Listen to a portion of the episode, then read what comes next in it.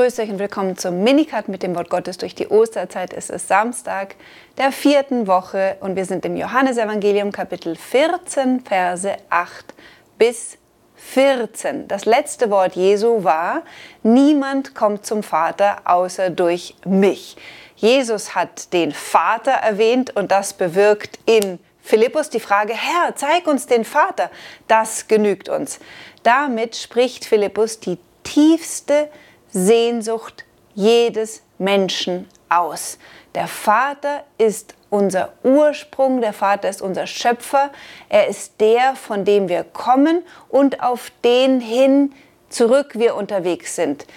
Jeder weiß, dass ein Mensch, der seine leiblichen Eltern nicht kennt, sein Leben lang von der Frage gequält wird, wie sehen wohl meine leiblichen Eltern aus? Wie sind sie? Wie haben sie gelebt? Man will seinen eigenen Ursprung kennen. Und das ist der Grund letztlich aller Religionen. Die Menschen suchen Gott, weil sie spüren, dieser Gott hat uns geschaffen. Wer ist er? Wie ist er? Wenn ich meinen Vater kenne, wenn ich meinen Ursprung kenne, dann kenne ich mich selbst. Und so spricht Philippus, wie schon Mose einst, Gleichsam, Herr, lass mich dein Angesicht sehen, ich will Gott schauen. Und was antwortet Jesus? Philippus, schon so lange bin ich bei euch und du hast mich nicht erkannt. Wer mich gesehen hat, hat den Vater gesehen. Wie kannst du sagen, zeig uns den Vater? Wenn ihr in den letzten Wochen mitgehört habt, dann werdet ihr das jetzt schon erkennen. Jesus hat immer und immer wieder gesagt, ich sage nichts von mir aus. Jedes Wort, das ich spreche, habe ich vom Vater. Der Vater zeigt mir die Werke, die er tut. Der Sohn kann nichts von sich aus tun, sondern nur das, was er beim Vater gesehen hat. Kapitel 5. Der Vater, und so wiederholt Jesus das hier, glaubst du nicht, dass ich im Vater bin und dass der Vater in mir ist? Die Worte, die ich zu euch gesagt habe, habe ich nicht aus mir selbst. Der Vater, der in mir bleibt, vollbringt seine Werke. Glaubt mir doch, dass ich im Vater bin und dass der Vater in mir ist. Wenn nicht, dann glaubt wenigstens aufgrund dieser Werke. Welche Werke hat Jesus bisher vollbracht? Er hat diese sieben großen Zeichen gewirkt, Wasser in Wein verwandelt. Wer anders als Gott könnte Wasser in Wein verwandeln? Gott, der Schöpfer, tut es jedes Jahr in der Natur, aber dort braucht es sehr viel länger. Das Wasser, das die Weinreben aus dem Boden ziehen, wird in Wein verwandelt. Aber nur Gott kann das durch ein einziges Wort, wie Jesus es getan hat, wirken. Wer kann einen Toten zum Leben erwecken? Niemand außer dem, der der Ursprung des Lebens selbst ist. Wer kann aus fünf Broten 5000 speisen, wenn nicht allein Gott? Wer kann übers Wasser gehen, wenn nicht der, der über der Schöpfung steht? Durch all diese Werke hatte Jesus offenbart, dass er selbst kein anderer als Gott selbst ist. Durch Worte und Taten. Und jetzt sagt Jesus ihm, wenn du mir nicht mir glaubst, dann glaub wenigstens aufgrund der Werke. Der heilige Paulus wird das Gleiche sagen, wenn er sagt, Jesus ist das sichtbare Ebenbild, die Ikone, das Bild des unsichtbaren Gottes. Kolosser 1,15. Und kurz drauf sagt er, in ihm wohnt wirklich die ganze Fülle Gottes. Das Zeugnis der frühen christlichen Kirche ist einmütig. Alle haben sie erkannt, in Jesus war die Fülle der Offenbarung Gottes. Man kann nicht über Jesus hinaus, über die Menschheit Jesu hinaus, ist keine weitere Offenbarung zu erwarten. Es gibt nicht quasi hinter Jesus noch ein bisschen mehr von Gott zu sehen, wie wenn Gott uns nicht alles gezeigt hatte. Nein, die absolute Offenbarung, Theophanie Gottes ist in Jesus Christus vollendet. Und deswegen bedeutet Jesus kennen, den Vater kennen. Gott kennen, denn er ist der ganz verschenkte Vater. Der Katechismus wird sagen, das ganze Ziel des Lebens Jesu in seinem Werken, in seinem Sprechen, ja sogar in seinem Schweigen, in seinen Zeichen, alles wirkt er, um den Vater kundzutun. Und das hat eine ganz wichtige Konsequenz auch für unser Gebetsleben, dass nämlich das christliche Beten sich radikal unterscheidet von die, zum Beispiel den fernöstlichen Gebetsformen, die Gott im Nirvana, im Nichts, im leeren Raum suchen, in der Tabula rasa.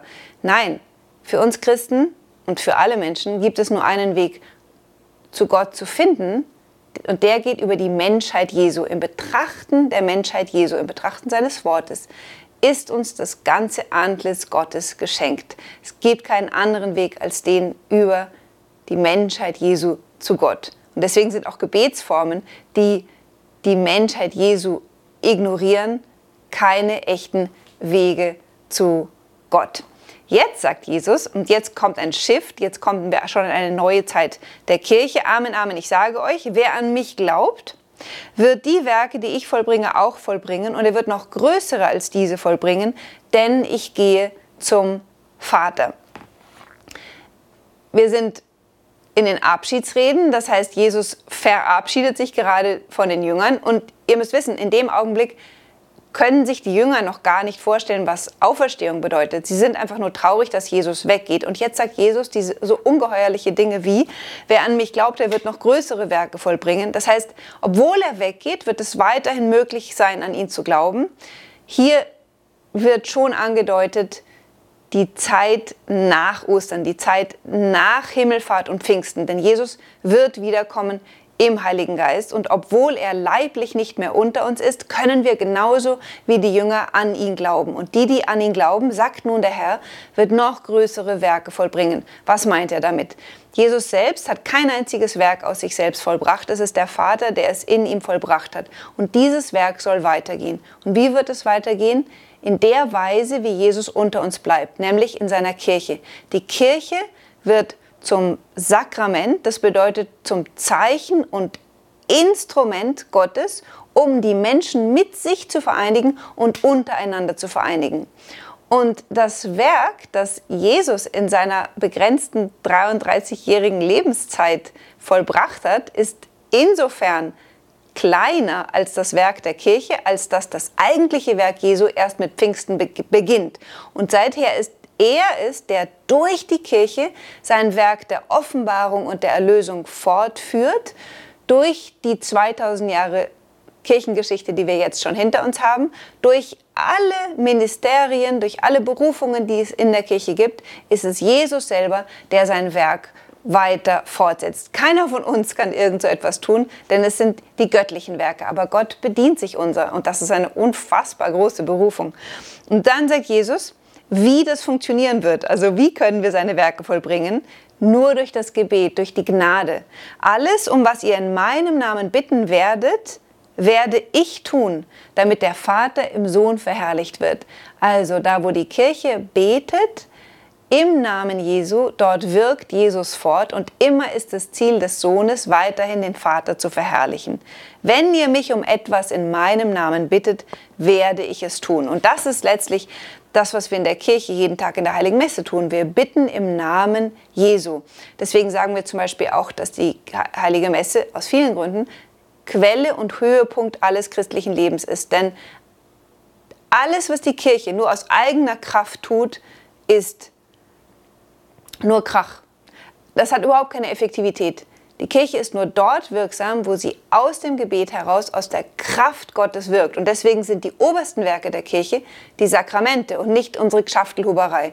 Eine Mutter Teresa wird, hat immer gesagt, wenn ich nicht beten würde, wäre alles, was ich tue, hohl. Jesus wird später sagen, das sehen wir nächste Woche, ähm, getrennt von mir könnt ihr nichts vollbringen. Aber jetzt laufe ich schon voraus. Bleiben wir hier.